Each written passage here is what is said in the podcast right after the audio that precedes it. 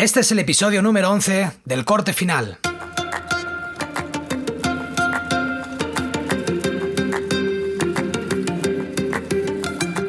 Bienvenidos a El Corte Final, un podcast en el que hablaremos de edición, herramientas de vídeo, cacharritos para el filmmaker y cualquier cosa que creamos interesante. Todo comentado por dos usuarios de Final Cut Pro 10.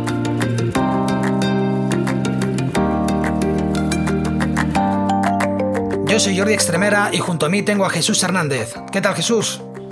Pues bien, aquí pasando un poquito de calor, que ya que sí, eh? el, el verano de verdad. Ya toca, ¿eh? Ya, ya, ya toca. Yo, yo estoy igual, ¿eh? Yo estoy sin, sin camiseta, en el que ya el Mac ya de por sí ya, ya me calienta suficiente la, la habitación. eh, Sí. Y estoy en la, en la, bueno, la sala que da justo, justo, bueno, todo el día, le ha estado dando el sol, ya me la han dejado bien horneadita para, para, para el podcast que vamos a, a grabar hoy. Pues sí, yo, yo tengo la máquina del aire acondicionado que igual se escucha un poquito ahí de fondo, pero bueno, eh, es que si no me asfixio, porque esto es todo aguardillado y lo mismo, pega el sol todo el día, o sea, todo, todo el día, da igual la hora que sea, y al final esto es una sauna total, así que lo tengo puesto al mínimo para que se oiga lo menos posible, pero no sé si se colará un poquito. Yo creo que, bueno, se acaba colando. Luego también depende de cada uno de cuando, de cuando escuche el podcast. Si yo que estoy muy acostumbrado a escuchar los podcasts en el coche, normalmente no me molesta el ruido ambiente de los, de los mismos podcasts, pero cuando sí los escucho con auriculares, eh, ahí sí que ya a veces, bueno, puedes escuchar ruidos que se cuelan. Mm, Nosotros al menos nunca hemos tenido queja de sonido, de, de- que se nos cuele algo de sonido, lo que sea, pero bueno, si se cuela algo de sonido del ventilador, pues chicos, es, es lo que hay, o esto o morir. Sí, exacto. Y es preferible, bueno, pues hemos estado estirando un poquito los días para ver si, si grabamos. Ya teníamos ganas de, de grabar hace ya hace unos días pasados, pero estamos esperando a esta, a esta famosa eh, Keynote para ver si Apple nos presentaba algo relacionado con lo nuestro. Y bueno, luego, luego ire- iremos para ahí. Vamos a. Me gustaría comentar un par de cositas antes de, de entrar en materia. Y nada, básicamente comentar que nos ha escrito un chico que se llama Hernán Aloís, eh, es un editor eh, argentino que vive en Barcelona y es editor de, de Premiere. Y está ocurriendo algo, ¿no? supongo que a ti también te habrá pasado en las redes, me he dado cuenta que hay mucha gente que nos, que nos sigue, eh, que escucha el podcast y que son usuarios de, de Premiere. Que Sí, es algo que, sí. que- que no, no pensaba que ocurriría, porque como, no sé, como hay tanto, a a veces, eh, haterismo, ¿sabes? Con, con esto de decir, ah, pues es un podcast de, de Final, eh, no lo escucho, no me dirán, no dirán nada que a mí me interese. Y él nos dice que nos escucha y que le gusta y, y- y vamos, no sé, eh, no es el primero que me lo ha comentado por las redes, eso es lo que quiero decir. Ya, ya, pues eh, sí. Yo, vamos, por lo que tú me has, me has ido diciendo, eh, ha habido alguno también que editaba con Avid. De hecho, creo que hubo, no recuerdo si nos escribió directamente o puso un comentario o algo así, pero recuerdo que había uno que comentaba eso, que editaba con Avid también y que nos había escrito.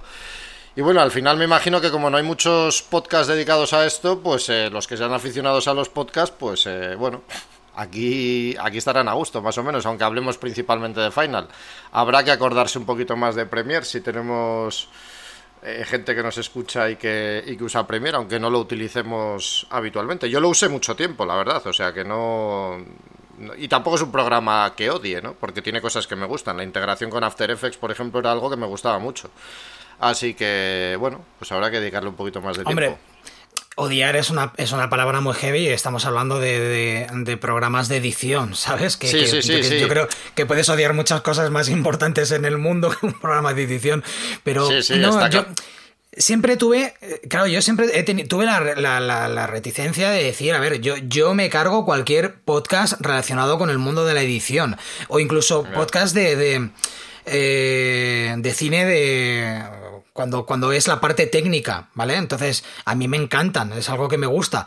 Eh, sin, al menos personalmente, si yo no me meto más en Premiere es porque lo desconozco totalmente y lo que no quiero quedar es como, como un enterado. eh, no, qui- no quiero decir que esto no, no lo tiene este programa o esto no tiene el otro, porque yo no tengo ni idea. Por eso es una de las cosas que decimos en, el, en la entrada del, del podcast, que es eh, pues cosas de filmmaker, edición, vídeo y demás, desde el punto de vista de dos usuarios de Final, que no significa que los programas sean temáticos de Final. Ya, sí, sí, totalmente. De todos modos, eh, Hernán nos cuenta Eh, sí que es verdad que me dijo que le costó ponerse a escuchar el podcast porque él pensaba que era un podcast totalmente centrado en Final. el icono, el icono del podcast no da lugar a dudas.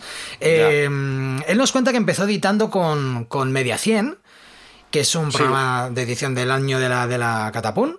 Luego eh, pasó a Premiere, luego pasó a Final Cut 7 Luego volvió otra vez a Premiere y dice que en los últimos años ha intentado meterse en, Final Cut Pro 10 y que, y que no, no le gusta. Que las dos o tres veces que lo ha intentado le ha ocurrido algo que a mí personalmente en todos los años que llevo usándolo me habrá pasado una o dos veces, que es eh, cuelgue del programa directo, o sea, cuelgue de, de tener que apagar el ordenador. Y cuando me ha ocurrido no ha, sido un problema de Final, ha sido un problema, otro problema derivado que hubiera tenido mi, máquina. No sé si alguna vez a ti te han reportado eh, bugs de este tipo, de quedarse totalmente mm, congelado.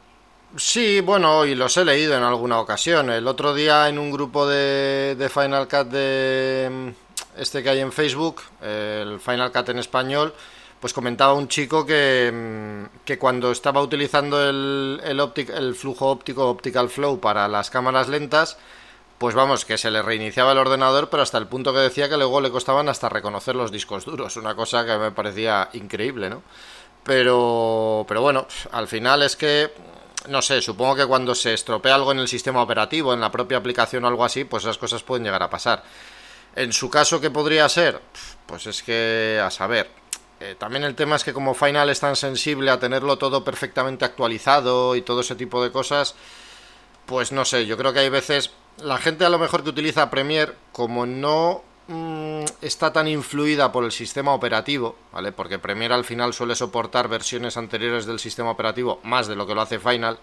Pues a veces igual probar una versión de Final con una versión más antigua del sistema operativo o algo así, pues puede dar lugar a problemas, ¿no? Entiendo que puede ser algo así en algunas ocasiones, pero... Hombre, él comenta, y tampoco sé si tiene algo que ver, eh, y remitiendo a una duda que planteábamos hace unos tres programas atrás, es que él lleva... 15 eh, años trabajando de manera profesional como editor, y cuando digo de manera, de manera profesional, con, con proyectos de, alto nivel. Eh, de esos 15 años, 10 eh, ha estado trabajando y sigue trabajando con Hackintosh. Eh, es su máquina principal. Mm, tiene, un, tiene un portátil por si fallara la principal, pero me ha dicho que nunca le ha, nunca le ha dado problemas. No sé si un Hackintosh es más fácil de manejar mm, con, con Premiere. Pues la verdad es que no sabría decirlo, hombre. A ver, al final un Hackintosh, yo es lo que dije, yo sigo igual de contento con el mío, no, vamos, no me ha dado ningún problema desde, desde que lo tengo, ya lo he dicho, y, y no sé hasta qué punto puede ser así o no, ¿no? Es cierto que Final probablemente indaga más en el hardware de lo que lo hace Premiere, es decir, es más dependiente de todo el sistema operativo, ¿no? Al final está claro que Apple eh, pues hace las dos cosas, Final Cut y el sistema operativo, ¿no? Y utiliza las últimas tecnologías al máximo y todo ese tipo de cosas. Y, es posible que sea más sensible a, a, que funcione, o sea, a estar funcionando en un hardware que no es el original. Pero, pero no lo sé, tampoco es algo que pueda afirmar con, con seguridad. A mí, de momento, no me está dando más problemas de los que me daba en el iMac. O sea, no, me, lleva pasando un par de días en un par de presentaciones de, que, estoy que estoy editando y tal, que mm, a veces al pasar por una transición, es como que el audio, o sea, transiciones que le cuestan un poco al, al programa, pues porque son exigentes, digamos, luego se corta el audio un poco, es decir, deja de sonar el audio, paro, le vuelvo a dar a reproducir y vuelve a sonar normal. Me pasa de vez en cuando, no muy a menudo, eso, pero a veces... Eso también me pasa, sí, con algunas transiciones. Yo, ¿sabes con qué he tenido muchos problemas en un proyecto que, he hecho nada, hace nada, hace un, mes? Eh, y nunca me había pasado y he tenido que, he tenido que modificar cosas del proyecto porque a la hora de, renderizarlo, cuando lo tenía terminado, me daba cuenta que habían puntos donde el programa se me quedaba encallado en la renderización y no había manera, no, no, no, no avanzaba y se quedaba completamente mm, bloqueado. Y es que he empezado a acostumbrarme a utilizar en los timelapse em, el motion blur, estos, estos efectos que se ponen para, para que, que, bueno, pues los, los, efectos de transición o, o los timelapse que, que, puedes colocar encima de un coche para ver cómo avanza, em, cómo avanzas en la carretera con motion blur queda que queda muy bonito. Con... Y eso a la máquina le da un. O sea, es. Eh, de primero que no lo puedes renderizar en tiempo real. O sea, no lo puedes ver, perdón, en, en tiempo real. Y es un proyecto donde abusé de eso, porque había muchos timelapse y había muchas escenas que se tenían que, que, tenía que respetarlas, que era, pues, pues, eso, poner la cámara encima de un coche y teníamos que ir del punto A al punto, al punto B.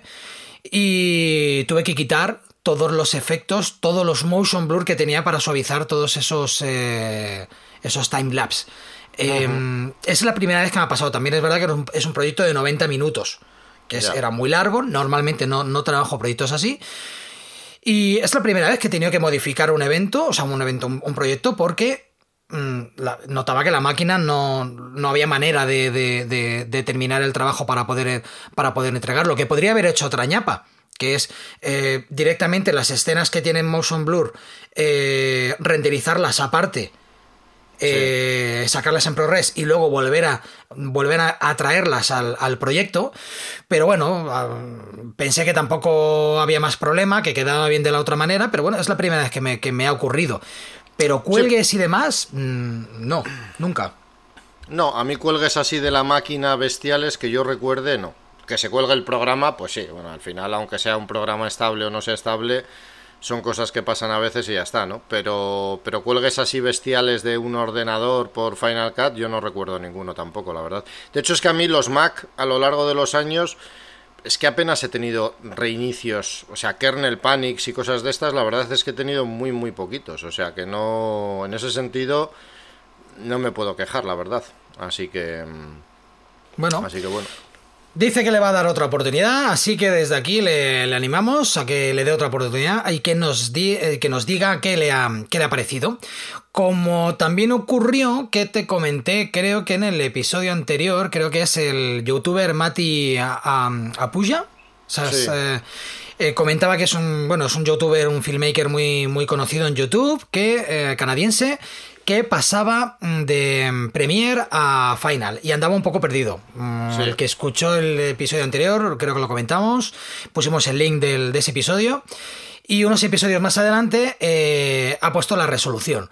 Y es que está encantado con Final Cut. Eh, al principio estaba muy perdido y ahora sobre todo él, comenta cuáles son los puntos muy fuertes que él, que él ve y que por ejemplo él comenta que las rampas de velocidad se ven, mm, y matizo, ¿eh? según dice él, se ven mucho, mucho, mucho mejor en Final Cut lo que es los efectos de rampa de velocidad, que en, ese primer vídeo recuerdo que decía que no, no sabía si se podía hacer porque no encontraba la opción.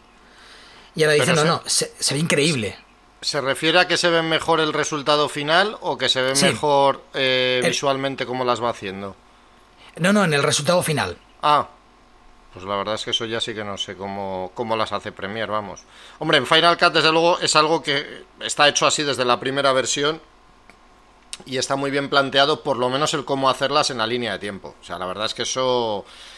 Eh, yo creo que no hay ningún programa DaVinci Resolve igual pues en DaVinci Resolve además se pueden hacer con parecido a Final Cut y también con, eh, con curvas, ¿no? Y, la verdad es que, bueno, pues está bien tener los dos controles, pero, pero no sabía que a nivel de render eh, podía ser mejor que, que, que, Premiere, la verdad. Eso sí que yo al menos, yo, yo algunos vídeos que veo de, otros filmmakers, yo al menos no soy capaz de diferenciar cuando están editados con un programa u otro.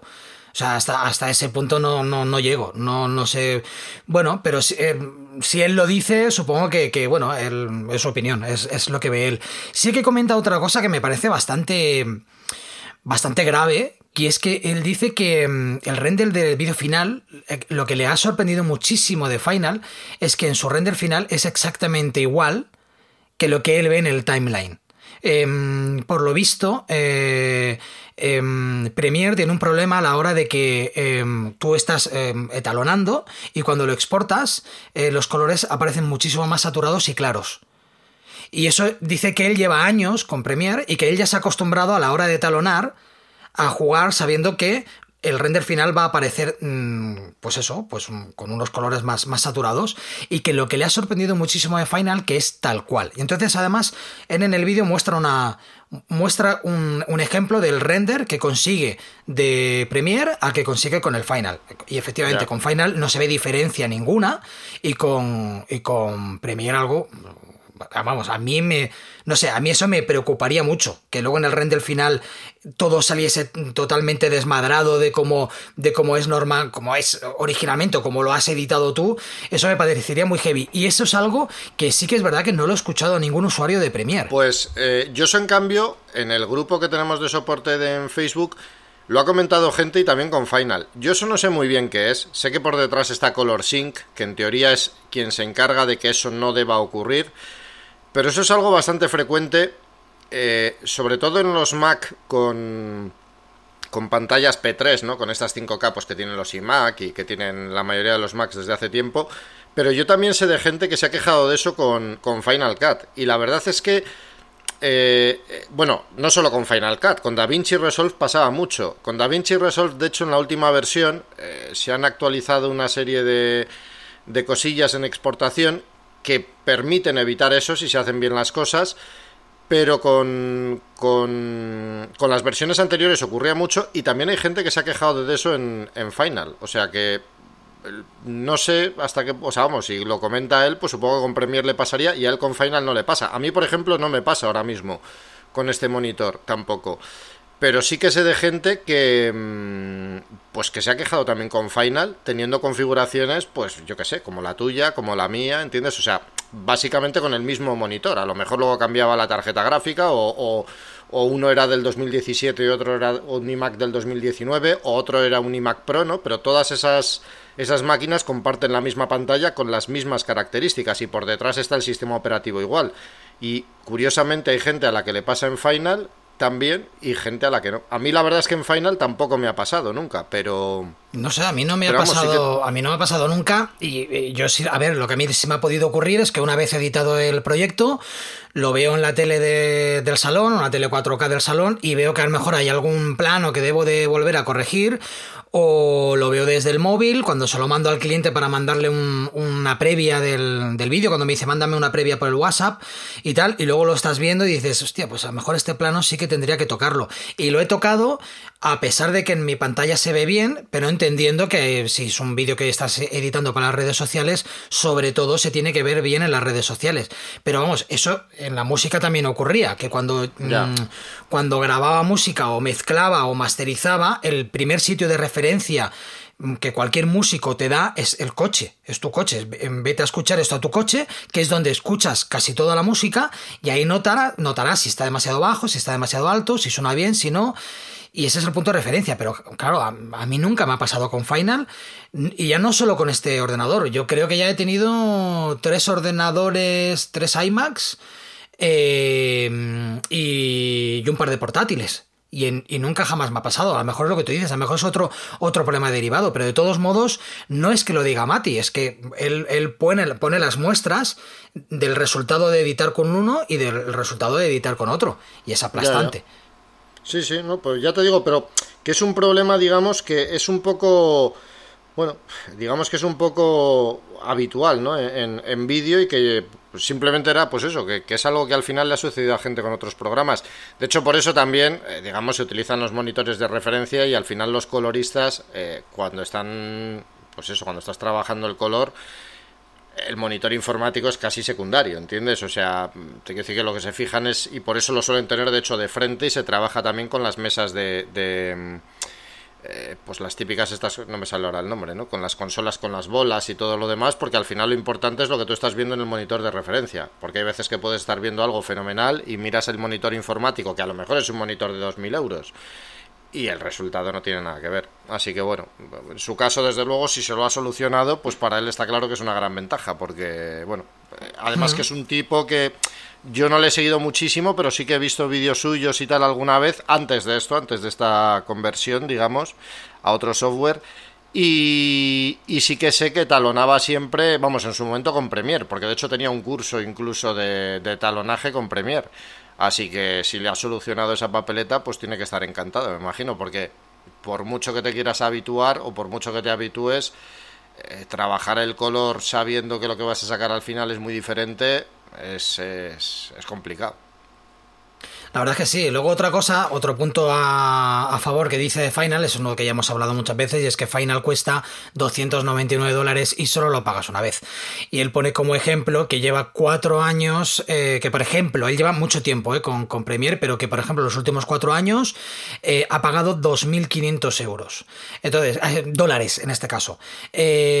más los años que él ya llevaba usándolo, usándolo, pagando por el programa ya directamente, y que estás condenado, porque realmente estás condenado a, la subida de precios que, ellos digan, eres esclavo un poco de, de, esta manera de, trabajar. Eh, pero claro, es lo que ya hemos hablado otras veces, Adobe vende software, no, no, no, vende, no vende hardware, con lo cual ellos tienen que potenciar esto y ponerle el precio que ellos, que ellos, ven, que ellos ven adecuado.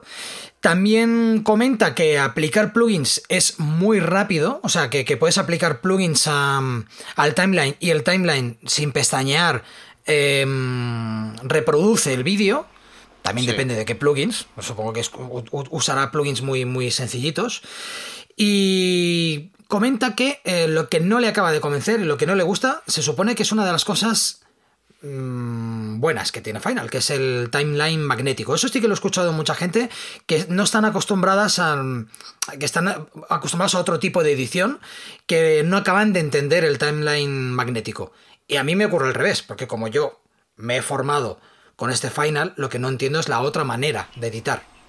Sí, supongo sí, eso es algo, a mí eso es algo que también me dice, y de hecho, por ejemplo, eso me llegan muchos comentarios de ese tipo a, a, YouTube. Eh, yo qué sé, yo en YouTube, por ejemplo, tengo un, es uno de los vídeos de uno de los cursos, ¿no? Que hablo el timeline magnético y explico un poco, ¿no? Pues cuál es su filosofía, cómo a grandes rasgos cómo funciona y todo ese tipo de cosas. Y, muchas, y muchos de los comentarios que tengo es, vale, ¿y cómo se puede hacer para que no funcione así? Para que sea como un timeline normal. Y digo, es que no es, digo, si intentas usar Final como si usa un programa normal, digo, o sea, te vas a querer morir porque no va a funcionar nunca como un programa normal. Lo único que puedes hacer son más o menos ñapas y chapuzas para intentar que sea así y, el resultado va a ser mucho peor. Es decir, vas a ir más lento y va a ser mucho más frustrante. O sea, si realmente yo creo que, el, bueno, pues eso, que es una cuestión de acostumbrarse, ¿no? A, cómo funciona y, y bueno, pues que te cambie un poco la forma de editar, yo creo. Tampoco te creas, porque yo, yo hay veces que eh, algunos proyectos los, edito de una manera. Normalmente el timeline magnético va, muy bien cuando simplemente tienes un proyecto que no tienes un límite de tiempo, más o menos, y empiezas a trabajar, empiezas a medida que vas trabajando, vas, vas editando el proyecto y vas viendo hasta dónde va llegando. Y luego hay otros proyectos que yo sé que, por ejemplo, no me tengo que pasar de un minuto y empiezo a, empiezo a editarlo. Eh, yo lo que hago es crear un gap, que un gap es como un, como un clip vacío, eh, en, ese, en ese gap, em, ese gap lo pongo en la duración que yo quiero mm, que no pase, por ejemplo el minuto, em, le pongo la música que yo ya quiero y en ese momento empiezo a revisar el timeline y si yo tengo claro que quiero terminar una pieza, o sea, eh, quiero terminar mi pieza con un clip en, concreto, lo arrastro y lo pongo encima del, del, del gap eso como una especie como de evitar el timeline magnético. Y no sé, no me parece una chapuza. Y, y, es una manera de trabajar muy normal, porque sí que otra, otra cosa que a veces hago es meterme en Instagram y me encanta ver los timelines de, otros editores para saber cómo ordenan ellos los proyectos, para saber si, si yo la manera que tengo de ordenar mis proyectos es una manera que yo me he inventado y a mí me va bien, pero puede ser que exista por ahí otra manera mejor, y me gusta ver los timelines de otras personas, y veo que es algo que se usa mucho. Sí, sí se hace. Lo que pasa que yo creo que ese tipo de cosas se hacen sobre todo en proyectos más cortos, más que en, en proyectos largos. Entonces, bueno, o sea, al final si es que hay muchas cosas en los programas de edición que están pensadas para hacerse de una determinada manera y, bueno, pues al final, eh, yo qué sé, tienes que recurrir a otras. O sea, al final un, editor es también un técnico, ¿no? Y, bueno, pues lo que el ejemplo que tú ponías antes también, has tenido problemas a la hora de hacer un proyecto porque tu máquina no daba de sí, porque ese plugin es de, por lo que sea, y tienes que buscar soluciones alternativas. Pues te quiero decir que es que eso es algo muy habitual en en vídeo sobre todo, en fotografía eso me imagino que menos, aunque también habrá sus tendrán sus truquillos y sus cosas, ¿no? Porque llegará momentos en los que ciertos proyectos se hacen muy pesados. Pero bueno, que eso es algo muy normal, porque al final, eh, pues bueno, pues te puedes encontrar con cosas que dan problemas o, ciertas formas de trabajar o ciertas, yo qué sé, ciertos, eh, pues eso, ciertos métodos que a lo mejor no son los, los para los que están pensados ese software y que al final te siguen funcionando bien. Así que bueno, eso yo no lo veo o sea que es una, es una alternativa, vamos. Sí, bueno, y de hecho eh, invito a que cualquier persona lea cualquier artículo eh, que haya escrito, cualquier editor que haya editado con Final Cut una película, un largo, mm, incluso por ejemplo la película Focus, que tiene un, libro editado explicando cómo, cómo editaron eh, em, Focus, la película de Will Smith con Final Cut y está lleno de, está lleno de ñapas, está lleno, está lleno de cosas como Final Cut no permitía esto, pero se nos ocurrió que con este plugin y haciendo esto otro de aquí, pasándolo aquí, pasándolo allá, eh, conseguimos el resultado que queríamos. Y es lo que tú dices al final. Al final eh, somos técnicos que simplemente debemos de saber cómo mm, cuando nos planteamos, cuando se nos plantea un problema, a dónde debemos acudir, cómo podemos solucionarlo, eh, no solo de manera creativa, sino que no solo de manera creativa ante la pantalla, sino detrás de la pantalla, sabiendo que, vale, si me falla esto, puedo conseguir este resultado haciendo esto otro de aquí. Y no significa que seas, que, esos, que el programa, no sé, no, no significa que el programa sea malo, significa que, bueno, ahí encuentras un punto, una carencia que a ti no te va, por el motivo que sea, porque también puede ser tu máquina, que se la atraviesa se le atraviesa ese plugin o lo que sea y tienes que encontrar otra solución. Y ahí está, pues eso, la experiencia de haber, mm, de haber trabajado mucho, la, importancia de estar metido en foros, eh, en foros o en grupos donde, donde otros editores te puedan echar una mano. Y, y, no sé, yo creo que, bueno, yo creo que está bien, que siempre que puedas tirar, que, puedas tirar para adelante. Y así ya para terminar, lo único que dice Mati, eh, en definitiva, lo que dice es que solo puede aconsejar Premiere solo si usas After Effects. Eso son palabras de él. Dices, yo solo puedo. alguien que empieza y me dice, ¿con qué programa comienzo? Dice, mira, no sé si DaVinci o Final. Lo único que sé es que Premiere, si no usas After Effects, eh, no, huyas de él. Y para que veáis que lo que digo no, no miento, en las notas del programa tenéis el link para que podáis ver el, el vídeo donde Mati lo, lo, explica. Sí, bueno, pues es una opinión, está claro. Ahí ya cada uno... Supongo es que depende mucho de la experiencia que tenga cada uno. O sea, ahí al final... Pero sí, o sea, de hecho hay mucha gente que si siguen en Premiere hoy en día... O sea, eso se lo he oído decir yo a más o sea, no de esa forma igual tan radical, pero sí que he leído a más de una persona decir, eh, yo sigo en Premiere no por Premiere, sino que sigo en Premiere por After Effects. Porque es verdad que After Effects sigue sin tener rival. Es decir, por mucho que, es decir, que se quieran intentar hacer cosas parecidas en, en DaVinci Resolve con el módulo de Fusion o, incluso en, eh, pues si, si usa software de, de Apple con, con esto, con Motion, After Effects no tiene rival. Para algunas cosas sigue siendo un desastre, sigue siendo súper lento, sigue teniendo algunas cosas que son muy arcaicas, pero como programa de motion graphics, sobre todo también por la enorme cantidad de plugins que tiene, y plugins digamos que no son plantillas, sino plugins que añaden funcionalidades increíbles, no tiene rival. O sea, ahora mismo es un programa que realmente no tiene rival, ¿no? Y además que es que es muy versátil realmente, o sea, te sirve para motion graphics, te sirve también para efectos y, bueno, y luego también la comunidad, digamos, que hay detrás, ¿no? Y la gente, yo qué sé, pues eh, Andrew Kramer, el más conocido de todos, últimamente ya lleva tiempo que ya no, no hace tantísimos tutoriales como hacía antes, pero bueno, o sea, es un tipo que, no sé, que, que, ha enseñado que After Effects podía llegar mucho más allá de lo que inicialmente uno se podía imaginar, ¿no? Y es, y es un tipo muy creativo, además. Entonces, bueno, yo creo que eso, eso, eso efectivamente en Premiere marca una... Vamos, eh, lo que es en la suite de Adobe marca una diferencia importante, la verdad.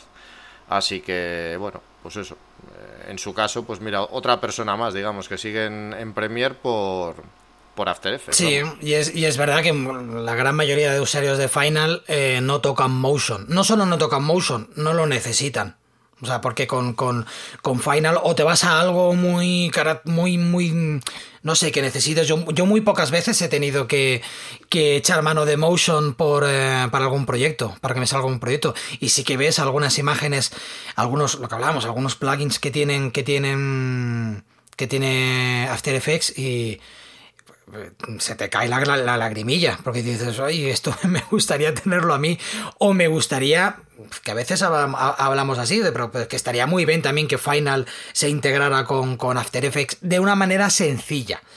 Porque se puede integrar con plugins, pero no de una manera sencilla. Pero bueno, no se puede tener todo, todo en la vida, ¿no, Jesús? Eso, eso, dudo que ocurra porque ahí tendrían que colaborar Apple y Adobe muchísimo y si no, no hay integración con Motion, eh, con, con After Effects, pues eh, vamos, me parece que sería, ojalá ocurriera, pero vamos, eso sí que lo veo muy muy complicado, la verdad.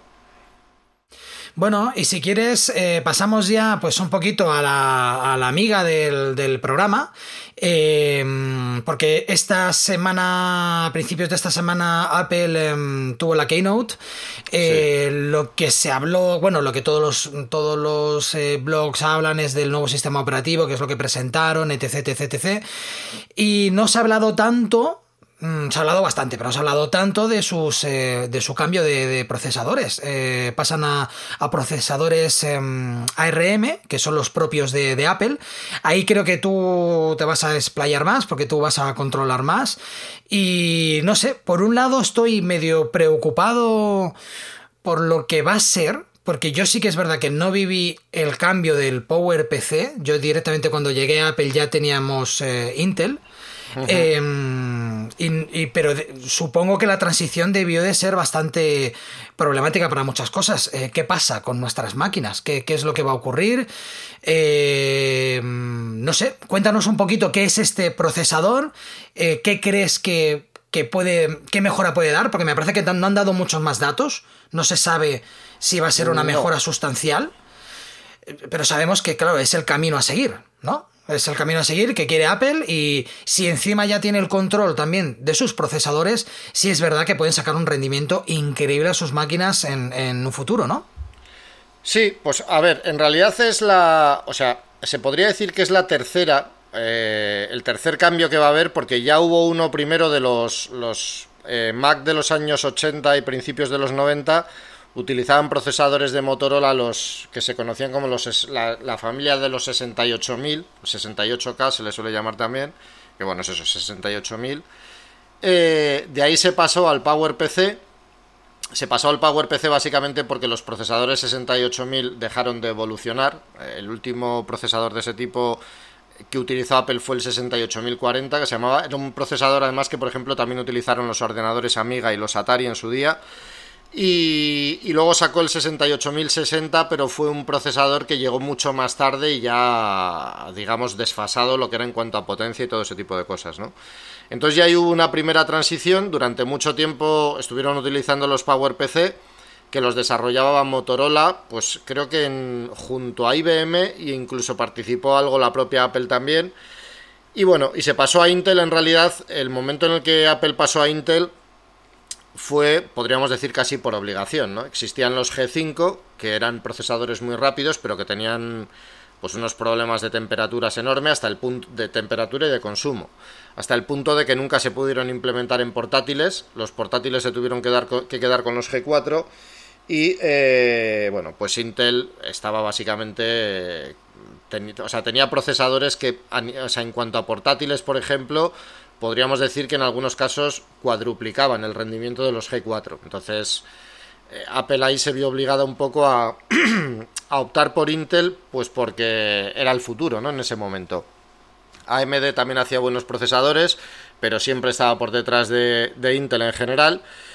Y esa primera transición fue, bueno, fue complicada, yo diría que durante un año o algo así, pero tampoco fue es decir, fue complicada, por ejemplo, a nivel profesional, porque durante un tiempo Final Cut no tenía versión Intel y, la historia esta que hicieron Rosetta, que ahora van a sacar el Rosetta 2, que ahora explicaré lo, explicaré lo que es, vamos, que básicamente permitían los procesadores Intel ejecutar código PowerPC no permitía ejecutar Final Cut Pro. Supongo que simplemente porque era un programa excesivamente complejo.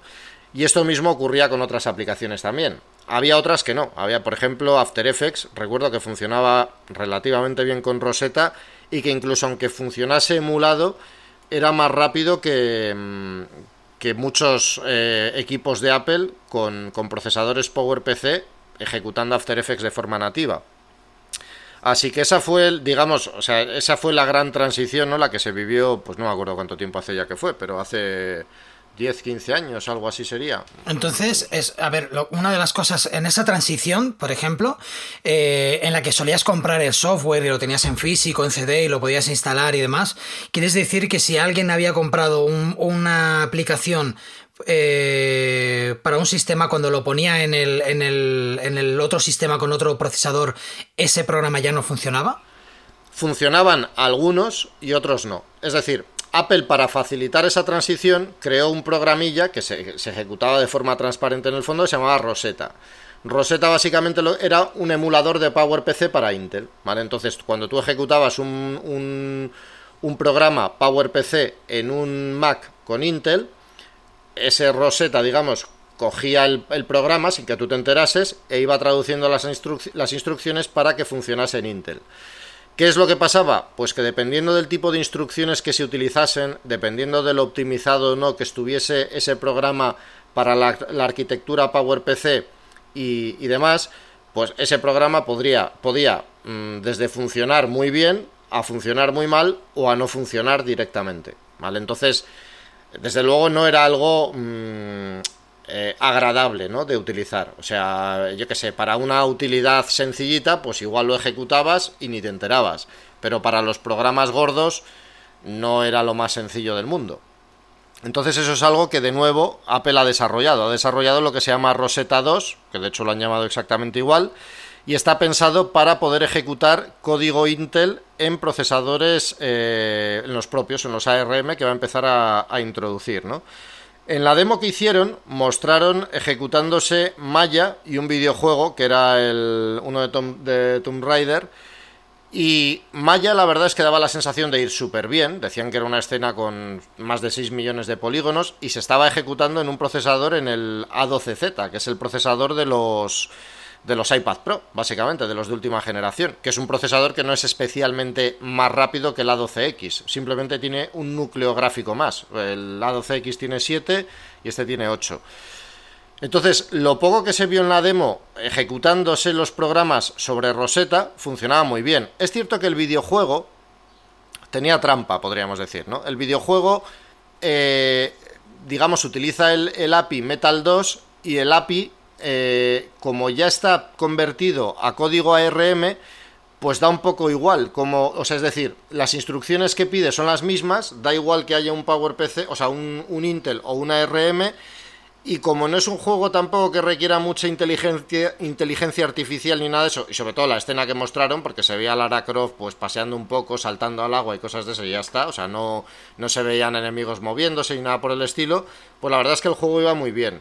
Y el programa que mostraron, Maya, también iba muy bien. Pero claro, es la primera demostración y es la demostración que ha hecho Apple. Si hay programas que van mal, pues no nos los van a enseñar y seguramente lo sabrá. Es decir, eh, probablemente si ejecutases, yo que sé, un After Effects, por ejemplo, si es capaz de ejecutarlo correctamente Rosetta, dudo que ese After Effects funcione bien. Un DaVinci Resolve, lo mismo, ¿vale? Porque de entrada, además, el procesador A12Z eh, tampoco es... Eh, es decir, según cifras es más o menos equivalente pues a un i7 de 4 núcleos o algo así.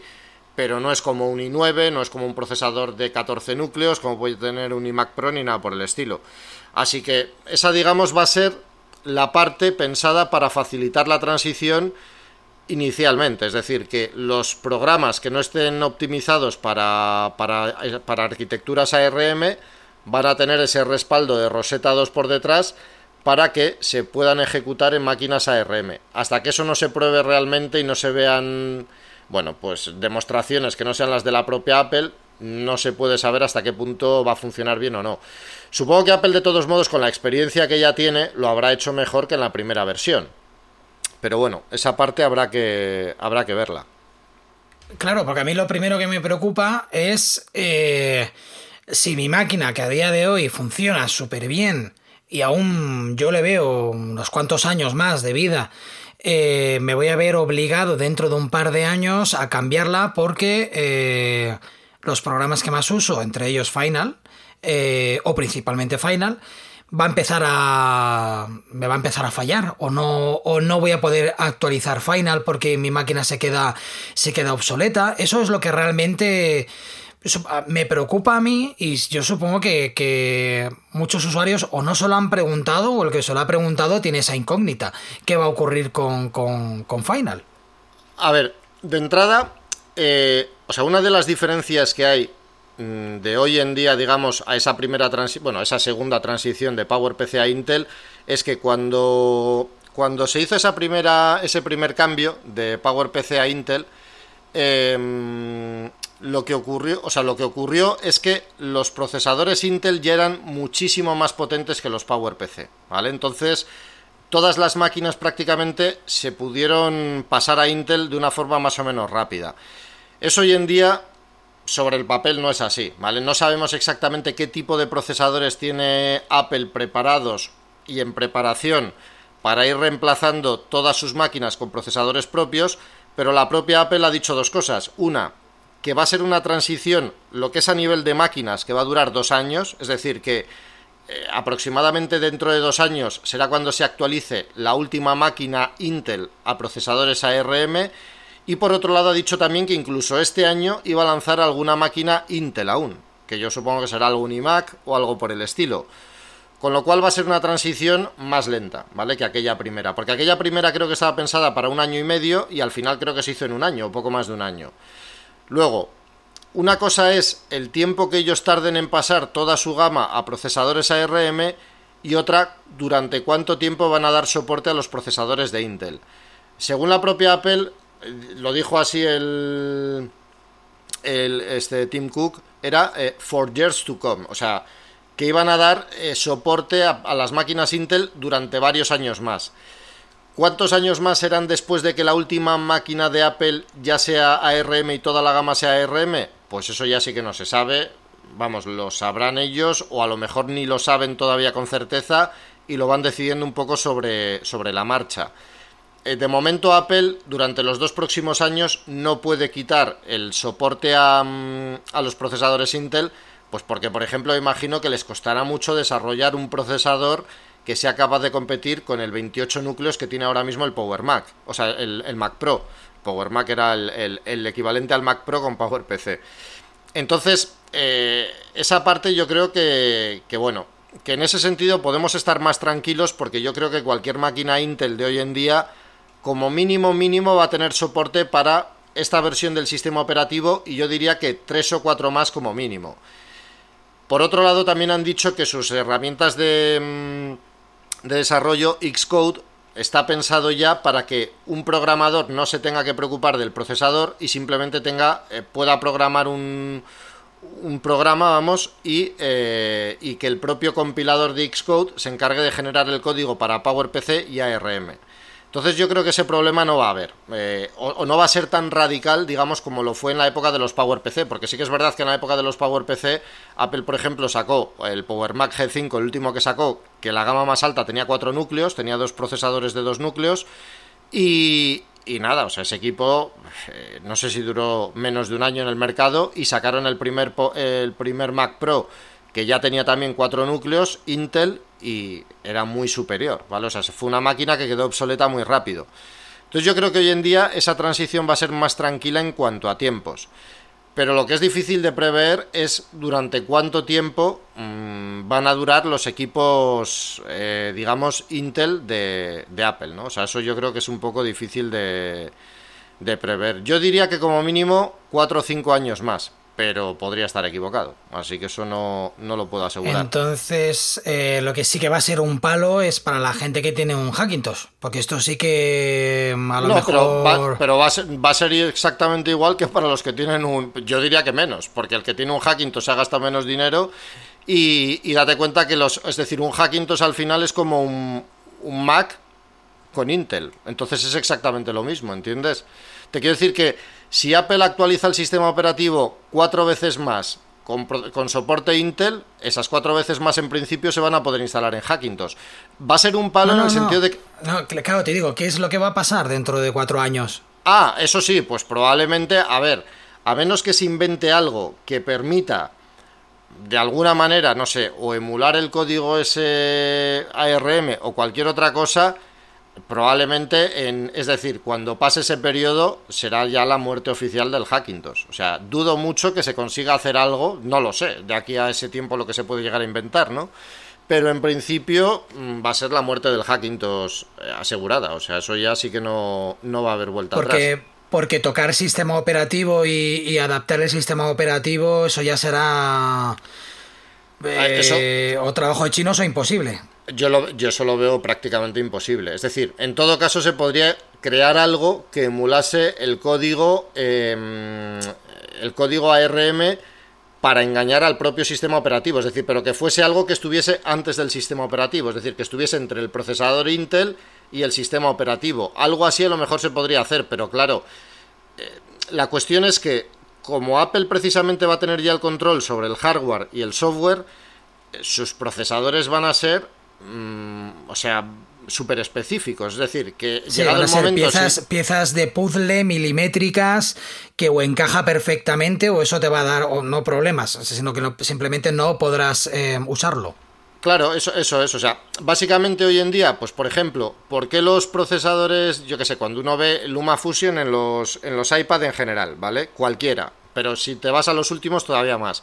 ¿Por qué se puede editar tan bien vídeo con ellos y por qué van tan rápido? Bueno, pues porque Apple ha integrado ahí eh, una serie de funciones que hacen que la codificación H264 y H265 funcionen más rápido que en cualquier otro hardware, o casi más rápido que en cualquier otro hardware. Eso es lo que hace que se pueda editar tan, vídeo, mm, tan bien vídeo con los, con los iPad y con, y con LumaFusion. Pues claro, emular eso, pues a lo mejor se puede, pero tienes que ser un crack para hacerlo bien y es difícil que eso funcione igual de bien que un equipo, que un procesador de Apple. Luego además hay que tener en cuenta una cosa, los procesadores de Apple no son procesadores como tal, es lo que se llaman SOCs, que significa... Em, calcetín. ¿Qué? calcetín, SOC es calcetín. Sí, bueno, eso sí, es calcetín, pero en este caso SOC se refiere a System on Chip o algo así, si mal no recuerdo que viene a ser algo viene a ser algo así como que el procesador ya no es solo el procesador, el procesador integra el procesador, integra el modem, si lo necesitan por ejemplo los teléfonos móviles, integra los controladores USB, integra la tarjeta gráfica, etcétera, etcétera. Entonces, eh, claro, emular todo eso con un ordenador mm, normal y corriente, ¿vale? Con un PC normal y corriente, pues va a ser complicado, porque los puertos USB en un, eh, en realidad en un Mac sigue siendo así, ¿no? En un Mac, normal y corriente. Los puertos USB muchas veces no dependen directamente del procesador, sino que dependen de un chip controlador que está integrado en la placa base. Y eso sucede con otras muchas cosas, con muchas de las piezas, digamos, que hacen que, que funcione un PC o incluso un Mac Intel de hoy en día, ¿no? Y claro, todo eso ya va a pasar a estar totalmente bajo control de la propia Apple. Entonces es un poco.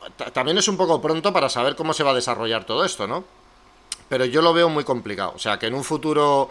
Que de aquí a 4 o 5 años, cuando ya desaparezca el soporte oficial de Intel en los sistemas operativos, eh, se pueda trabajar con un Hackintosh como se puede hoy en día, que es igual o incluso más rápido que con un Mac de verdad, pues lo veo complicado, si no imposible. A lo mejor estoy equivocado, inventan algo y funciona casi igual de bien. No lo sé. Pero, pero vamos, mm, yo creo que no va a ser así.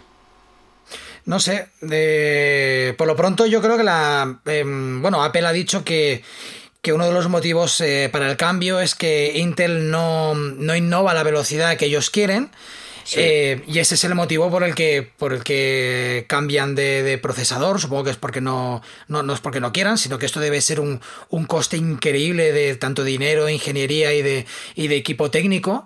Entonces, yo me gustaría pensar que en un futuro va a ser. Em, es porque nos van a traer algo súper grande y súper adaptado. O sea, si ya lo bueno que tiene. Lo bueno que tiene Apple y sus equipos y sus programas es que son programas adaptados a ese, a ese hardware, esto pues lo va a llevar más al extremo. Con lo cual van a poder crear cosas específicamente creadas eh, para Final o para trabajar edición de vídeo o demás. Mm, ¿Tú también crees que no es. Esto es un. O sea, realmente es un avance tecnológico para elevar sus máquinas al siguiente nivel. No es una cuestión de. Eh, para darle el dinero a Intel, nos lo quedamos nosotros. Hombre, yo, creo que es un poco de los dos. Es decir, yo creo que Apple, eh, al ir desarrollando los. A ver, está claro que Apple, a nivel de procesadores, hace maravillas porque cada vez que saca un procesador nuevo, no hay ningún procesador de ese tipo ARM de los que se utilizan en Em, con Android que lo iguale. O sea, eso ya hace muchos años que es así. De hecho, ha habido casos en los que, por ejemplo, procesadores de doble núcleo de Apple eran más rápidos que otros procesadores de 4 e incluso 8 núcleos que se hacían para Android.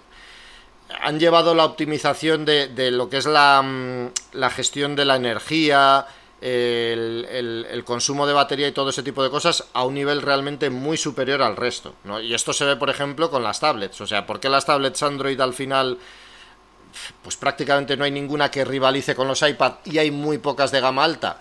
Pues porque realmente en tablets Apple se ha comido totalmente la tostada. Es decir, las tablets fue algo que se puso muy de moda, tuvo su momento de gloria y hoy en día es un mercado que está totalmente de capa caída, salvo para Apple, ¿vale? Es decir, sí, se venden muchas tablets, pero tú te vas al Media Market y te pones a mirar tablets de Android y casi todas van desde los 60 euros hasta los 200. Y luego tienes eh, la gama Samsung Galaxy S, que son las mejores que hay, y, y, solo está Samsung ya. En realidad, Huawei también hace tablets de gama alta, pero como tienen los problemas estos ahora de no poder meter la Google Play Store y demás, pues prácticamente no se venden en fuera de Asia. Entonces no tienen mucho éxito, ¿no?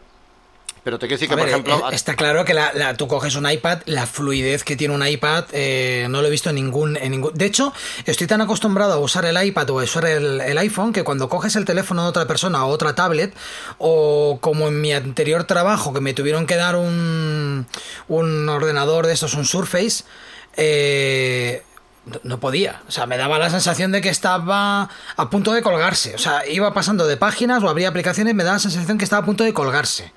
Y es porque no estoy acostumbrado a un tipo de fluidez que solo lo encuentro en los dispositivos de, de, Apple. Sí, y es por eso básicamente, porque Apple, es decir, como desarrolla el software y desarrolla el hardware, eh, las dos cosas van, confluyen. Entonces, que yo que sé, como pasó por ejemplo con los iPad Pro, eh, los de segunda generación, que se implementó la pantalla de 120 Hz. Pues lógicamente para implementar esa pantalla harían el desarrollo necesario en el chip para que fuese capaz de, eh, pues de manejar esa pantalla de 120 Hz con total fluidez a pesar de la resolución que tiene, etcétera, etcétera. Eso también hay hoy en día en Android. Eh, teléfonos móviles y, bueno, tablets creo que no, pero teléfonos móviles sí que hay con 120 Hz. ¿Qué es lo que pasa?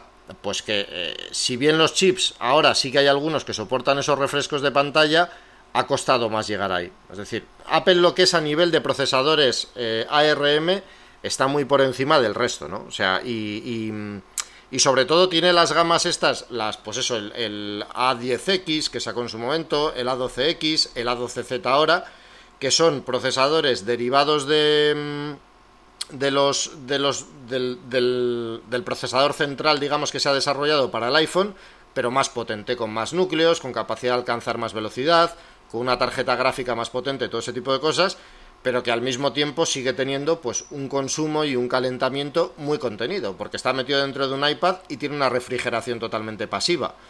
Entonces, claro, ahí Apple realmente tiene mucho margen de maniobra, ¿no? Para hacer eh, procesadores que sean muy potentes y que al mismo tiempo eh, funcionen, bueno, pues eh, funcionen de una manera óptima en cuanto a consumos, en cuanto a, calentamiento y todo ese tipo de cosas. Porque lo que sí que es verdad es que Intel eh, pues ha sufrido un parón, ¿no? Yo creo que llevan ya 5 años o algo así con la tecnología de 14 nanómetros. Ahora se están empezando a ver algunos procesadores de 10 nanómetros, que algunos son los que llevan, por ejemplo, los últimos MacBook Air o MacBook Pro de 13 pulgadas pero teniendo en cuenta el tiempo que llevan con 14 nanómetros, pues lo normal sería que hoy en día estuviesen en 7, en 7 nanómetros o algo así. Esto de los nanómetros básicamente lo que significa es que cuanto más pequeña sea la cifra, mm, más núcleos se pueden meter en el procesador en menos espacio y menos se calienta y menos consume. AMD, por ejemplo, ya está en 7 nanómetros, por eso ahora mismo AMD es tan aplastantemente superior en cuanto a procesadores con respecto a Intel. Así como Intel ahora con los últimos i9 que ha sacado para sobremesa se ha quedado estancada en 10 núcleos y sufriendo con unos consumos bárbaros, pues AMD ha podido sacar un procesador de 16 núcleos que consume menos que el de 10 de Intel, se calienta menos y es más barato. Entonces, yo creo que Apple se ha cansado un poco por eso, por algunos bugs de estos que se han introducido en los procesadores de Intel. Entonces, en teoría, este cambio debería de ser a mejor, ¿no? Y a mejor en el sentido, pues por, lo, por ejemplo, lo que decías tú, en cuanto a edición de vídeo, pues bueno, que se lleva mucho la codificación H265 y todo este tipo de cosas, pues por para generar contenidos para internet, para todo ese tipo de cosas, bueno, pues se optimiza el procesador para que pueda manejar esos archivos con una facilidad absolutamente increíble y, ya está, ¿entiendes? Y, se utiliza de esa manera. y bueno, y esto realmente ahora nos acaban de anunciar prácticamente oficial, sin decirlo, eh, Final para, para iPad. Eh, sí, sí, abre, abre la puerta, ¿no? Totalmente. Sí, yo creo que sí. Yo creo que esto ya definitivamente, porque lo que sí que se vio efectivamente fue una mini demo, no podríamos llamarlo una demo, de Final Cut ejecutándose en código, vamos, una máquina ARM, que de hecho a mí me sorprendió la demo, eh, porque si lo, que si lo que mostraron era totalmente cierto, era capaz una Z12, es decir, el procesador del iPad, de mover tres capas 4K en ProRes y el ProRes es muy exigente con los procesadores, ¿vale? De hecho, eh, hablé de eso en un tutorial que tengo incluso en YouTube y es que el tema este de optimizar medios con Final Cut 4K merece la pena si lo que tienes, por ejemplo, es un RAW o algo por el estilo. Si lo que estás trabajando es eh, H264, no merece la pena optimizar porque ese H264 lo, lo descomprime la GPU de los procesadores y lo hace muy bien y en cambio el ProRes recae totalmente sobre el procesador. Entonces la verdad es que eso eh, pues demuestra, digamos, que esos procesadores pueden hacer funcionar Final muy bien. Entonces yo supongo que sí, que en algún momento saldrá. ¿Cuándo? Pues bueno, llevamos diciendo esto desde hace medio siglo, así que... Bueno, llevamos esperando la actualización de Final Eterna, que, está claro que es, es, cada dos años, que al igual que el sistema operativo es cada año, la actualización grande de, de Final suele ser cada, cada dos ya le toca, le toca, llevo, llevamos diciendo mucho tiempo, es inminente, de hecho, mm, si no hemos, no hemos grabado más episodios es pensando, yo creo que va a salir esta semana.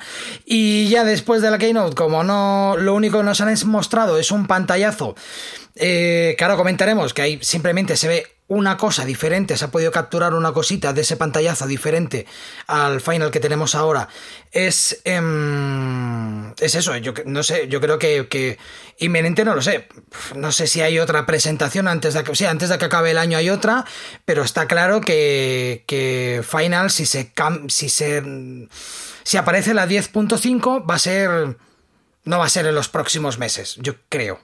Yo creo que si no se ha hablado de esto ahora es porque no hay intención de... de, bueno, ahora, ahora es em, los sistemas operativos que ya están con las, con las betas y una vez que pasen los, sistemas operativos ya le tocará el turno a, Final. O, lo, mismo es mañana, porque esta gente, ya te digo, no, no atiende a una lógica. A ver, yo supongo que como van a sacar una versión, se supone que el siguiente Final Cut va a ser tanto para ARM como para Intel, ¿no? Porque básicamente es lo que dijeron en la, presentación. Entonces yo supongo que esto lo sacarán, eh, pues no me extrañaría nada a lo mejor que sea cuando salga la primera máquina ARM o cuando en otra conferencia hablen un poco más sobre este asunto, porque al final, es decir, lo que mostraron el otro día eh, fue muy light, o sea, porque bueno, aparte de Final se enseñaron un par de se mostraron un par de aplicaciones de Microsoft y un par de ellas de Photoshop y, Lightroom, Pero vamos, que fueron dos demos de, mirad, mm, aplico este filtro a esta foto y luego se lo paso estas ocho fotos más y veis que va muy fluido, igual que el scroll, y en Photoshop fue un poco más de lo mismo. O sea, fue muy light. Es decir, supongo que también porque esas bueno, porque todas en general estarán muy en pañales. Y habrá algunas cosas de Final, a lo mejor me equivoco, pero habrá algunas cosas de Final que si a lo mejor ejecutas, lo ejecutases ahora en un procesador ARM, hay cosas que igual van muy lentas. Pero yo supongo que ahora mismo, pues eh, hasta que no esté completada la actualización en cuanto a funcionalidad y en cuanto a código para ARM, no podemos esperar que salga una actualización. No me extrañaría nada que sacasen otra actualización más de la versión actual. Que saliese una, una 14.9 o algo así. Pero. Pero la. Un, la, la o sea, 14.9, no, perdón, 10.4.9. Pero la 10.5 no lo sé. Y es más, tampoco me extrañaría nada que el siguiente Final sea Final Cut Pro 11, porque el sistema operativo es una de las cosas que ha ocurrido. El sistema operativo ya no es el 10.5 como era hasta no, 10.15, no ha sido el 10.16, ha sido eh, macOS versión 11.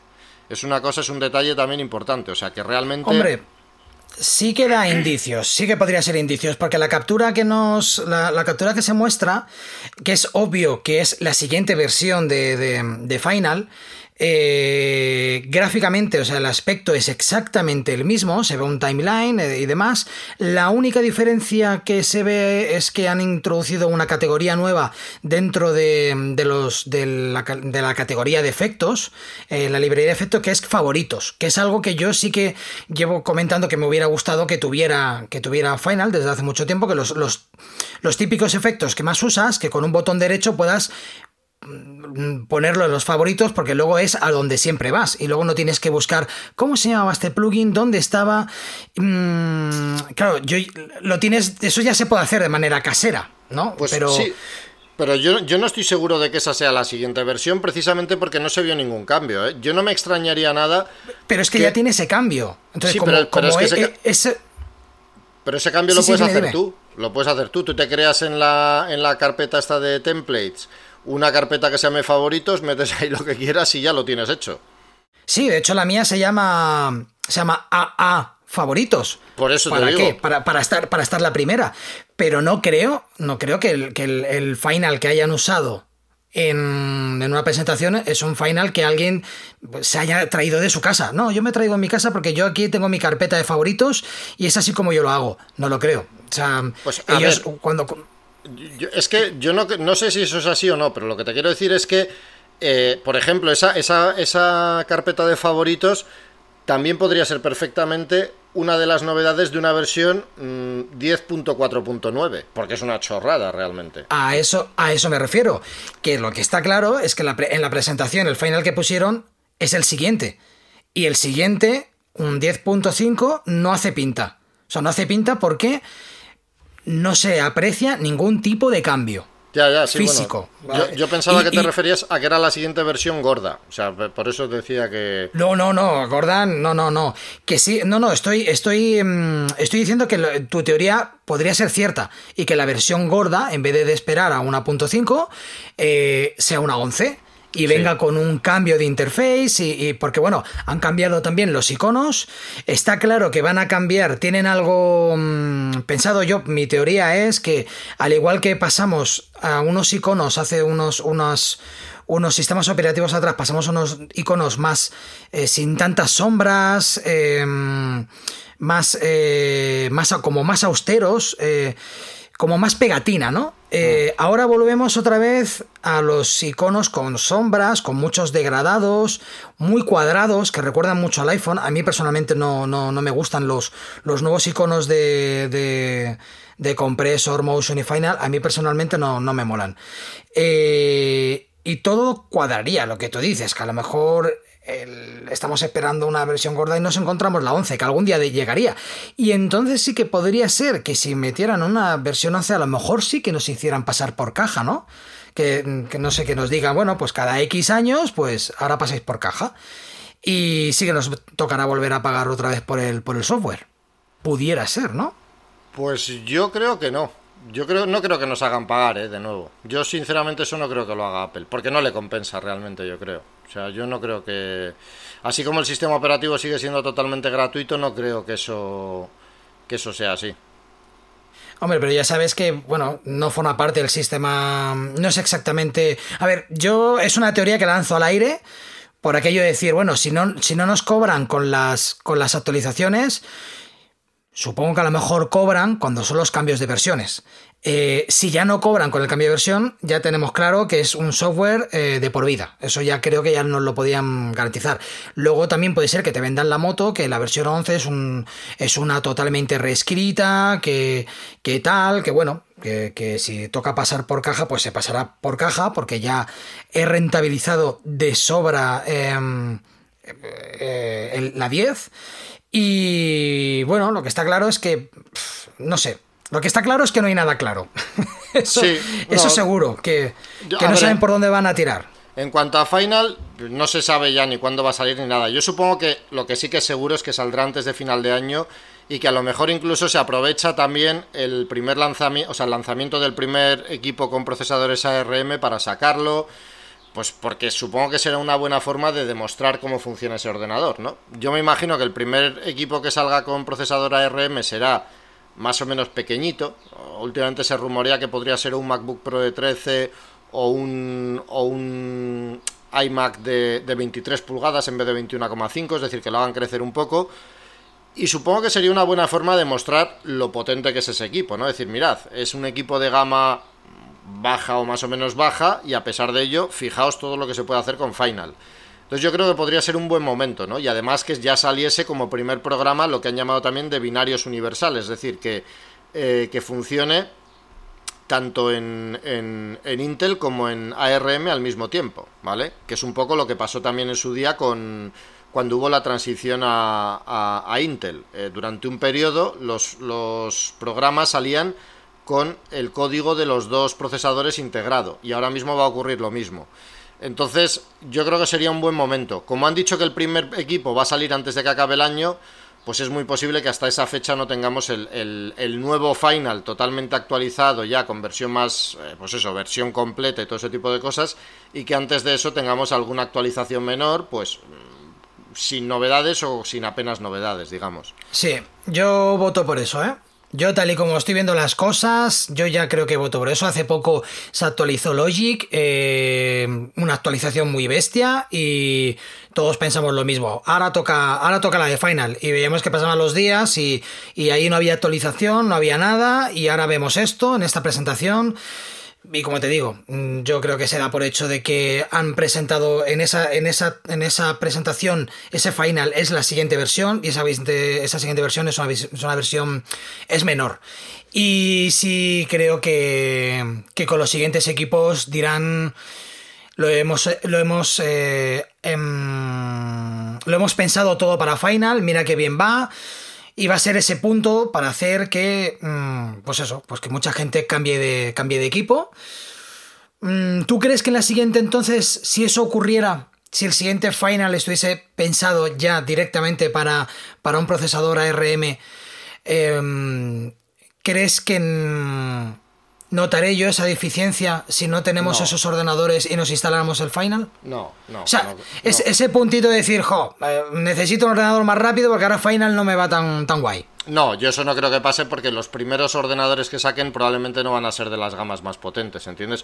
Hombre, sí que puede pasar que saquen un portátil, un MacBook Pro, eh, con un procesador ARM y, yo qué sé, esté tan, tan bien optimizado y sea tan bueno ese procesador que saquen que a lo mejor el que tenga un MacBook Pro de 13 diga, hostia, pues eh, joder, qué diferencia, ¿no? Entre cómo funciona Final en mi MacBook Pro de 13 con respecto al nuevo.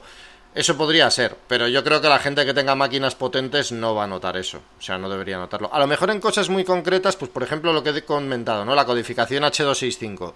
Pues a lo mejor ahí sí, ¿vale? Porque a lo mejor el primer procesador que saque Apple con... O sea, el primer equipo con procesador ARM que saque Apple pues probablemente será una mala bestia codificando en H265. Entonces igual en la demo hacen una demostración y dicen, fijaos, este MacBook Pro de 13 pulgadas ahora codifica este proyecto en H265 eh, el doble de rápido que este iMac Pro de 14 núcleos. Vale, eso puede que ocurra, pero serán cosas muy, muy, muy concretas y muy puntuales. En general, yo creo que eso no nos va a pasar. Y luego hay que tener en cuenta una cosa también de toda esta transición, y es que Apple no ha comentado qué es lo que va a pasar a nivel de GPUs.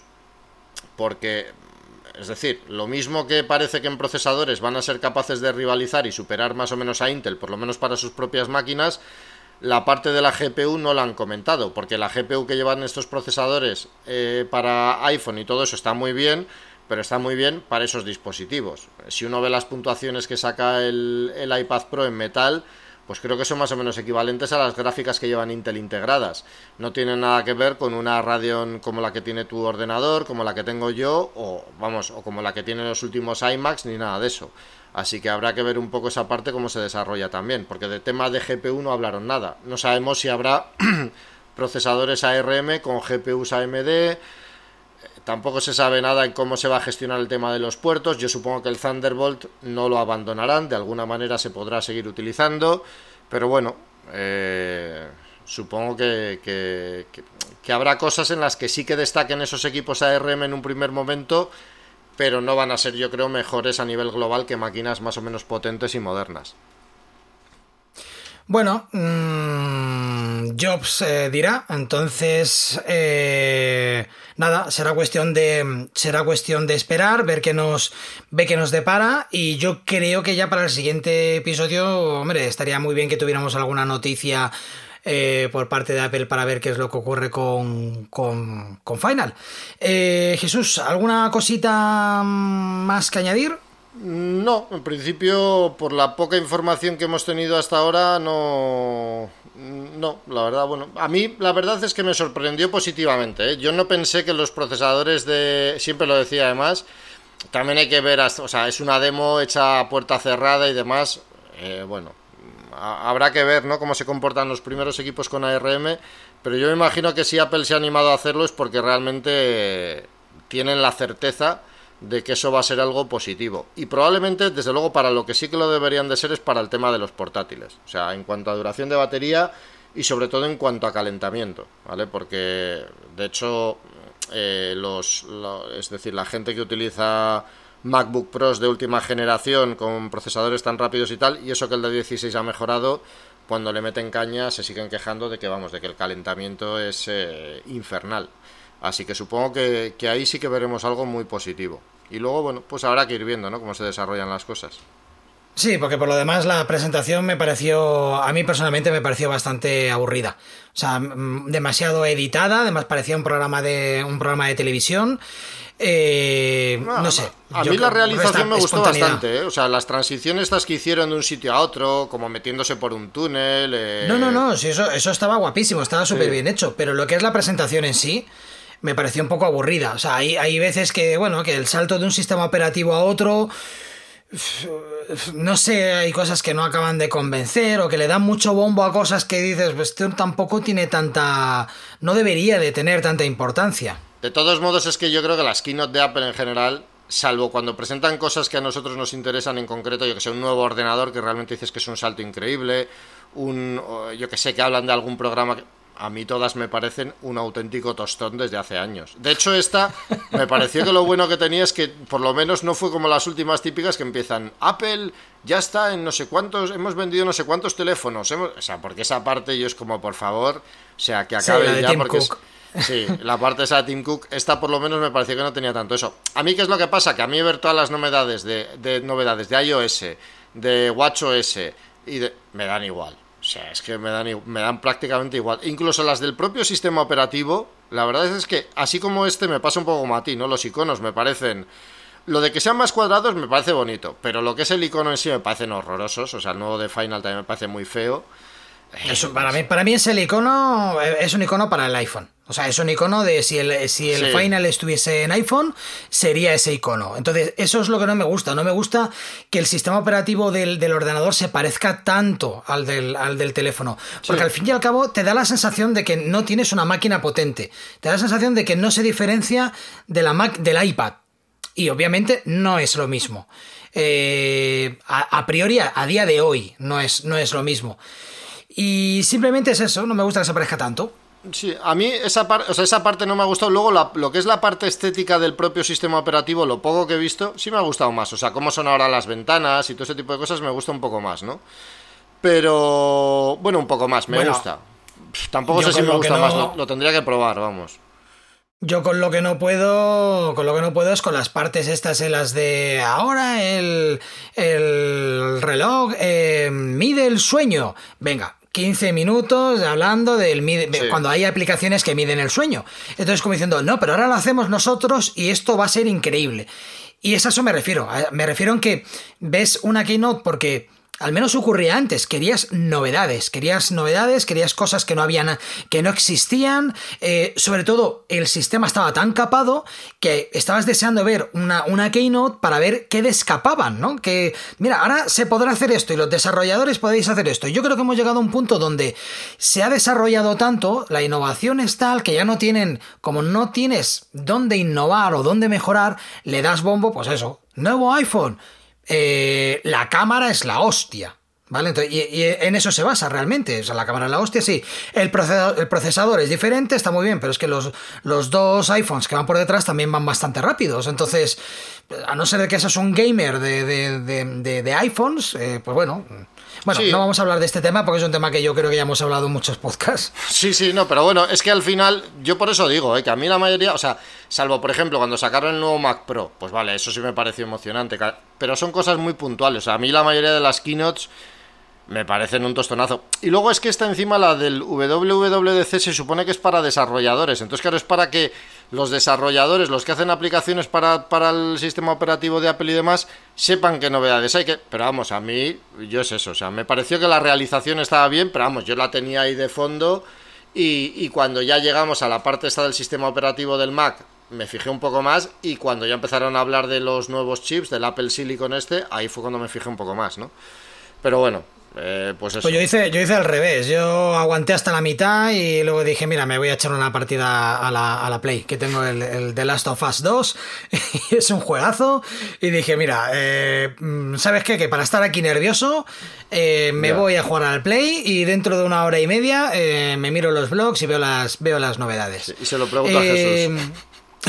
y le pregunto, ¿algo de, algo de Final? Eh, no, nada, y nada, una, captura que hay por ahí por las, por las redes. Eh, pues nada, ¿alguna cosita más que, añadir? No, no, en principio, pues eh, que bueno, que tendremos que esperar un poquito, pues eso, ¿no? A ver hacia dónde, por cómo van los tiros, cómo va la cosa y, para hacerse una idea bien clara de, de, de, lo que, de si es una evolución o si es una involución al final, ¿no? Pero bueno, yo creo pues que será, yo creo que será una evolución, obviamente. Eso, eso espero yo también, ya veremos. Y una involución a nuestros bolsillos, eso seguro. Hombre, eso sí. Eso sí, porque yo hay una cosa que tengo muy clara cuando dicen eh, los iPad son carísimos y los iPhone son carísimos. Los Mac no van a ser más baratos porque tengan procesadores de Apple, van a costar exactamente lo mismo y si bajasen algo de precio sería muy, muy o Más. No, no, van a costar lo mismo o más. O sea que sí, sí, yo eso no creo que afecte para nada. Pues nada, eh, yo lo único deciros que si os ha gustado este episodio y queréis ayudarnos, que sepáis que dándonos 5 estrellas si queréis que la merecemos, eh, comentando o compartiendo este podcast nos ayudáis enormemente. No olvidéis suscribiros a la plataforma que más uséis para enteraros de cuando lanzamos un capítulo nuevo. Y si queréis contactar con nosotros, estamos en Facebook buscando el corte final eh, podcast, mandando un mail a elcortefinalpodcast.gmail.com y ya sabéis que todo esto y mucho más lo tenéis en las notas del programa. Hasta la próxima. Hasta pronto.